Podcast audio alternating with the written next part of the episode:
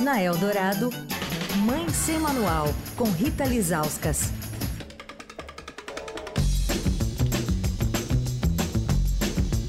Dia de mãe sem manual ao vivo aqui no fim de tarde Eldorado. E mãe tá sem manual e tá com filho de férias, né, Rita? Tudo bem?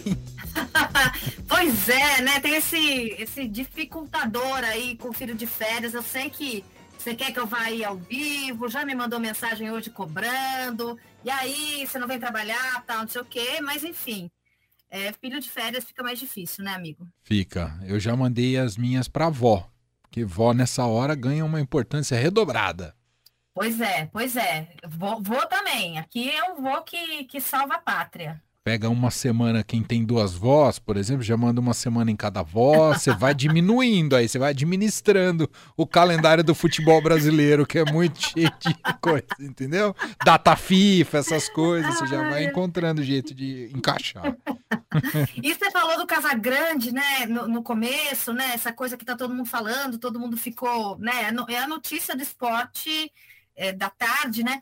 Cara, você assistiu o documentário dele que tá no Globoplay sobre ah, a vida ainda dele? Ainda não, ainda Ai, não. Eu fui muito fã de do Deus. casão. Ah, tem que ver, viu? Tem que ver. É, o, o Leandro ver. recomendou vivamente aqui e eu acho que perde muito, assim, pra, porque todo mundo sabe que a Globo é a principal audiência da TV aberta, né? Especialmente no futebol. E ter um cara como o Casão era um cara que furava um pouco uh, alguns padrões, né? E, e, conseguia dar um caráter para o futebol que ia além do jogo em si, né? Fazer outros comentários.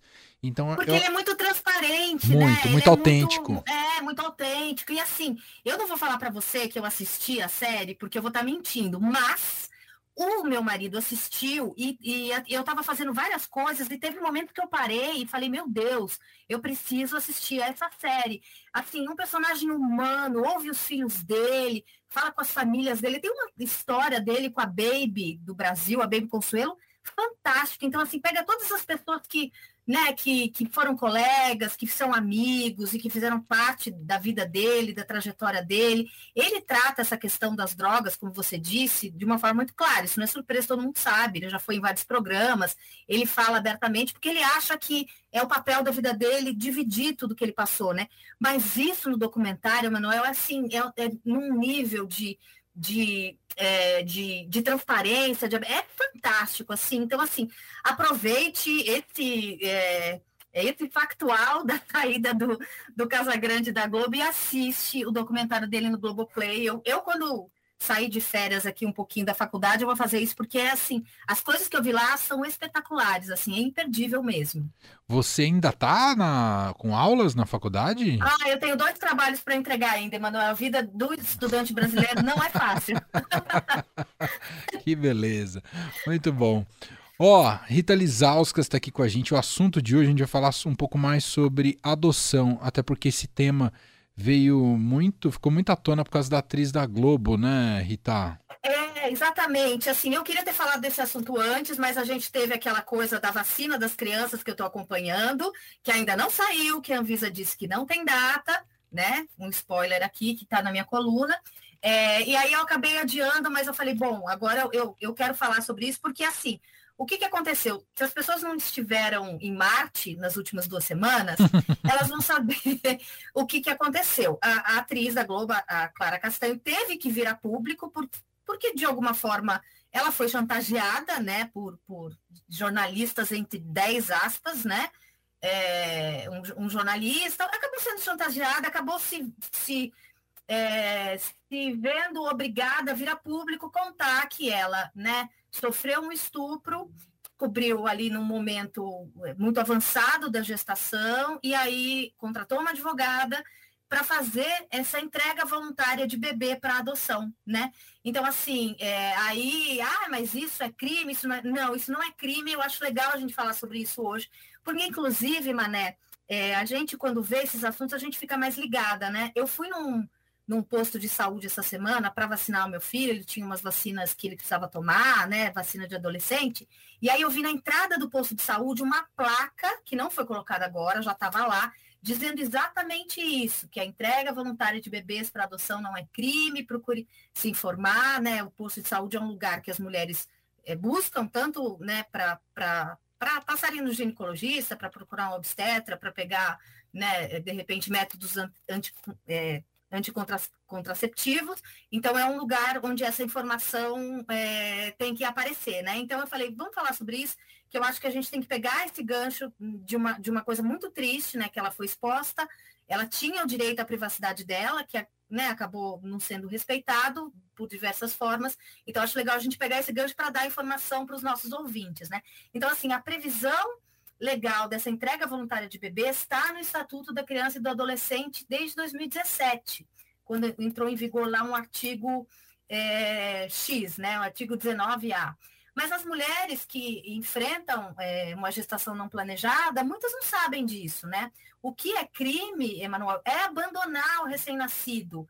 É um crime com pena prevista de detenção, né? Que você pegar a criança e colocar ela né, é, sei lá, na, na rua, numa caixa de sapato, colocar na rua, isso é crime. Agora, você procurar uma vara da infância e da juventude para falar que você quer entregar aquele bebê é, quando ele nascer, isso não é crime, o sigilo é, dessa mãe é, é, é, preservado. Então, assim, essas gestantes, elas procuram que a vara da infância, que é o judiciário, né? Elas são acompanhadas né, por assistente social, por assistência jurídica, por assistência psicológica, né? E, e, é legal a gente falar sobre isso, porque muitos especialistas que tratam desse assunto é, dizem que você dá uma visibilidade a esse direito, né? Porque é o direito de você entregar esse bebê para adoção pode é, resultar numa redução do número de abandono de crianças, né? Muitas vezes a mulher se vê desesperada, acha que entregar o bebê para adoção que ela está cometendo um crime, aí ela ela toma uma atitude intempestiva, abandona essa criança, né? Então, assim, se a gente fala que isso está é, tá previsto no Estatuto da Criança e do Adolescente, que a mulher tem esse direito, né, é muito importante a gente esclarecer e, e, né, e pegar esse gancho do que aconteceu. E o que, que evita essa entrega voluntária? Né? Então, quando você é, tem ali uma, uma, gestação que, que você está levando à frente e, e você decide que você não vai ficar com aquele bebê por qualquer motivo, o motivo não importa, né? É bom a gente é muito importante a gente falar sobre isso, né? O motivo dessa mãe não importa, é um Sim. direito dela. E quando ela tem esse direito, né? Não importa porque que ela, porque ela quer, é, porque ela quer fazer essa entrega, né? Então, a gente sabe que podem ser vários, né? Mulheres com muitos filhos, mulheres vítimas de estupro que ou não quiseram fazer o aborto a que, que elas têm direito ou não tiveram acesso, ou questões, né, várias de foro íntimo, né? Então, é, isso, essa entrega voluntária feita pelo judiciário, ela evita também, é, Emanuel, uma situação que é chamada, entre aspas, de adoção à brasileira. Não sei se você já ouviu essa expressão, era uma coisa muito comum antigamente, ah, né? Então, sim. É, um que meio, meio adotando, né? É, assim, o recém-nascido é entregue de, de forma irregular, ou seja, fora da justiça, uma família que se passa pela família biológica e que, que registra essa criança, né? Então, assim, quando você faz a entrega para a vara de infância, para o judiciário, é, quem vai receber esse bebê que foi entregue para adoção são famílias que já passaram por todo o processo de adoção, que é um processo longuíssimo. E tem que ser, né? Porque, assim, eles vão ver a situação daquela família, se a família tem preparo psicológico para né, ser adotante, se ela se ela tem expectativas reais sobre esse bebê que, que vai chegar, se ela tem condição financeira, né? Então, assim, é feita ali uma seleção muito séria e é importante que seja assim, né? Porque é, criança não é mercadoria que você devolve, né? E às vezes a gente lê notícias, não sei se você lembra, de famílias que adotam e depois devolvem, mesmo passando por esse processo, às vezes acontece, né? Então, assim, quando você faz essa entrega voluntária pela justiça, você evita é, essa coisa que, que foi muito comum antigamente, às vezes tinha profissional de saúde intermediando, né, fora do olhar da justiça, aí, porque assim, você, quando você faz isso por, por baixo dos panos, você pode estar tá colocando esse bebê em risco, né? Você não sabe para que família que você está entregando ele, se a família tem condição, se a família vai recebê-lo como filho ou se vai recebê-lo é, como um empregado, né? Como a gente via antigamente. Ah, fulano ah, eu adotei fulaninho, veio de uma família do Nordeste, é como se fosse da família, quando você vê, está tá trabalhando como empregado daquela família, né? A gente vê isso ainda hoje, né? Infelizmente. E aí você tem, então, a proteção tanto dessa mãe que está fazendo essa adoção da forma correta, com a justiça, e você acaba é, preservando os direitos dessa criança, né? E, e, e quando você faz é, essa adoção pela justiça, você tem o direito ao sigilo para essa mulher que está doando, que foi o que não foi respeitado no caso da atriz da Globo, né? Então ela fez isso e ela teve o sigilo dela violado, né, por uma profissional de saúde que ligou para o colunista fofoqueiro, que, né, contou para todo mundo e acabou obrigando ela é, a, a, contar uma história que, se você pensar, Emanuel, coloca até a família que adotou essa criança numa situação desconfortável, né? Porque essa Total. família também não precisava saber que a, quem era a mãe desse bebê que eles adotaram, né? Essa família fica cheia de medos, né? Com medo de repercussão, com medo das pessoas ligarem os pontos, porque ele também divulgou a data do nascimento, o local de nascimento da criança. Foi uma lambança, né? O que aconteceu é, é, com a ajuda desse, entre aspas, é, jornalista. Então, assim, quando você faz essa adoção do jeito correto, essa mulher tem direito é, ao sigilo sob qualquer circunstância. É, e então, assim, é, essa grávida ela pode, em qualquer momento da gravidez, inclusive se ela decidir isso no hospital, ela, ela, ela pode é, avisar é, é, dessa vontade que ela tem. É, se ela avisa durante a gestação, dá tempo da justiça agir e ver qual é a família que vai, né, que vai ficar com essa criança, que, que já passou por todo o processo. Ela faz isso no hospital.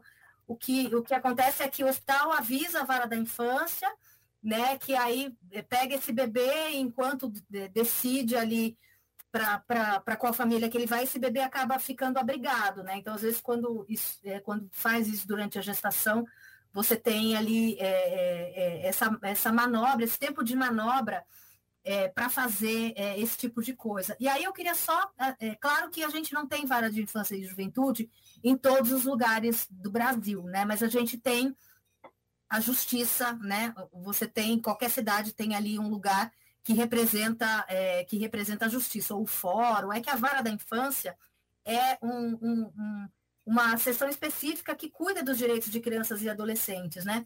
E aí, como a gente está aqui em São Paulo, eu até fui é, no site para ver, a gente tem 11 varas de infância e da juventude aqui em São Paulo, tem todos os bairros, tem uma, inclusive, é, aqui né, perto do jornal, aqui em Santana, tem praticamente em todos os bairros da Zona Leste, da Zona Sul.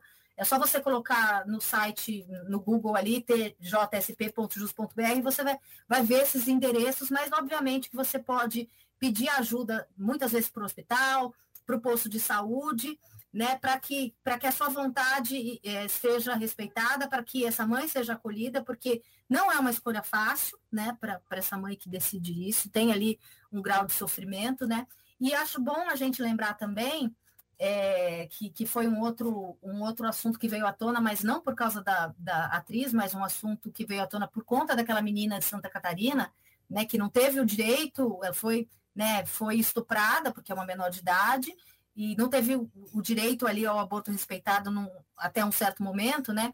Que as mulheres que são vítimas de violência sexual têm esse direito, né? A gente tem é, três ocasiões em que o aborto é permitido no Brasil. Para as vítimas de violência sexual, por causa dessa, dessa mulher é, tem, é, tem engravidado e essa gestação é, é, fornecer algum tipo de risco para a saúde dela, e para bebês que, que têm anencefalia, que foi um, o, o, terceiro, o terceiro caso que foi permitido pelo STF. Então, é bom a gente falar sobre isso, é bom a gente desmistificar, né? Que entregar voluntariamente um bebê para adoção não é crime. O que é crime é você abandonar um recém-nascido ou uma criança, enfim. Perfeito. Muito bem muito bem colocado, Rita. Eu fiquei lembrando do filme. Ele não é exatamente diretamente ligado a esse tema, mas suscita esse debate. Talvez ele queira discutir mais a gravidez precoce mas tem relação também com entregar o filho para adoção, que é o filme e mostra muito bem ali os dilemas vividos pela grávida, o filme Juno, Juno, se não sei, sim, de sim. 2006, 2007, por ali. Adoro esse filme, filme independente que ganhou muita projeção. Na época era Ellen Page, que depois declarou transgênero e hoje é o Elliot Page, né? Sim. O ator hoje, né, que, que fez o filme é um filme espetacular, um pouco trata desse tema também. Sim, sim, é um filme ótimo, né? Tra trata todos esses dilemas, né? Essas dores, né? Porque quando a mulher se vê é, ali com uma gestação indesejada, seja qual o motivo for, né? Ela passa por um momento de muita angústia, né? Nunca é fácil é, fazer essa escolha, como muita gente é, é, tenta dizer por aí, né? Não é uma escolha fácil, mas é uma escolha legítima, é direito, então, fazer isso pela justiça e, e é bom que, que seja feito assim. Perfeito.